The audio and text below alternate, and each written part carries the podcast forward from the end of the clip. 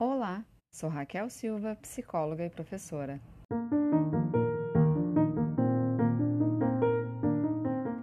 Antes de começar o episódio de hoje, gostaria de lembrar que o tema psicoterapia online foi dividido em duas partes.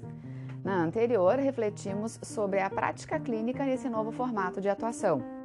Agora, apresentaremos algumas orientações básicas sobre como realizar essa modalidade de atendimento de forma ética e tecnicamente adequada. Os profissionais que optarem pela prestação de serviços psicológicos realizados por meio de tecnologia da informação e da comunicação, como atendimento online, primeiramente devem realizar o cadastro pelo site Cadastro EPSI no que diz respeito ao público que pode ser atendido, segundo a resolução do Conselho Federal de Psicologia número 11 de 2018, o psicólogo pode atender na modalidade online crianças, adolescentes e adultos. O atendimento de menores de idade deve ocorrer com expresso consentimento de ao menos um dos responsáveis legais e a avaliação de viabilidade técnica por parte do psicólogo.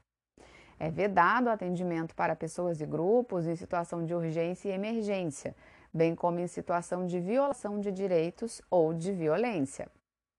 Já a resolução número 4 de 2020 flexibiliza esses critérios e, respeitando o código de ética, avaliando a necessidade de continuidade, enquanto estivermos em situação de distanciamento social, as pessoas e grupos em situação de urgência e emergência ou de violação de direitos e vítimas de violência passam a ser atendidas de forma remota. Antes de iniciar o atendimento nesse modelo remoto, algumas considerações são importantes para o profissional de psicologia. Primeiro, o psicólogo deve avaliar a elegibilidade do paciente ao modelo. Não é só o grau de severidade dos sintomas que precisam ser percebidos, mas também a familiaridade com a tecnologia da informação e comunicação.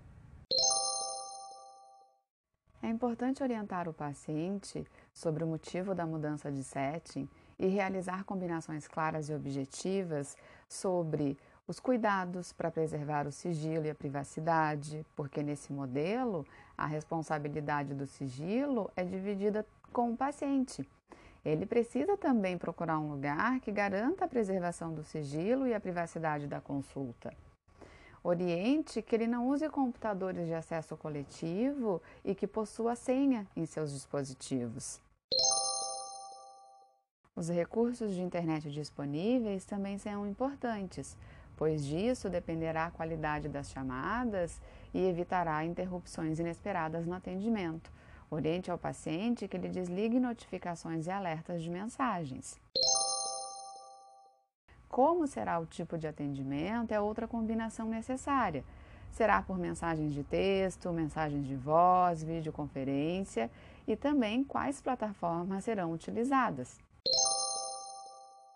a duração das sessões, a realização dos pagamentos, tudo isso é importante ser combinado antes. Como proceder se a comunicação for interrompida? É recomendado que tanto o paciente quanto o terapeuta realizem uma chamada de teste para praticar e garantir que tudo funcione. No entanto, se a comunicação for interrompida, o psicólogo deve encontrar outra forma de restabelecer o atendimento, chamada telefônica, WhatsApp, ao menos para fazer um fechamento e remarcar. Algumas dicas também são interessantes. Atenda em um ambiente adequado, dando preferência por ambiente mais neutro e livre de ruídos externos. Procure utilizar fones de ouvido, isso minimiza a amplitude do som. Tranque a porta com chave para evitar entrada inadvertida de outras pessoas. Procure atender no mesmo local, criando um espaço de estabilidade, de regularidade no atendimento. Procure um cenário de fundo que seja adequado.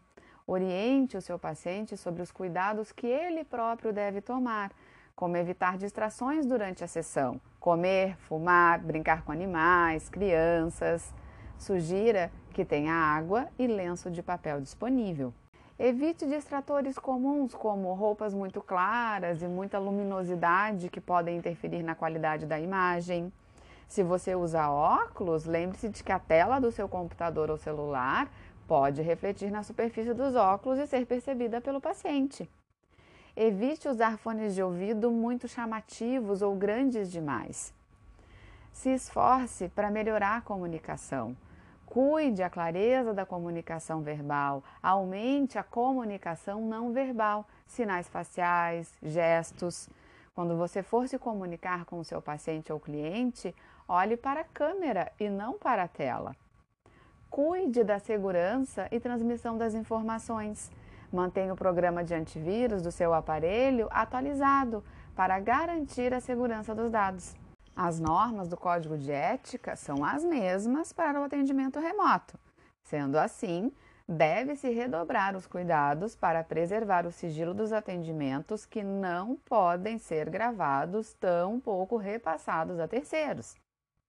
Documente os atendimentos, o psicólogo não está isento de registrar ou documentar esse tipo de atendimento ou consulta. Há sim a obrigatoriedade de registro documental, de prontuário, com as devidas fundamentações nos termos das resoluções vigentes.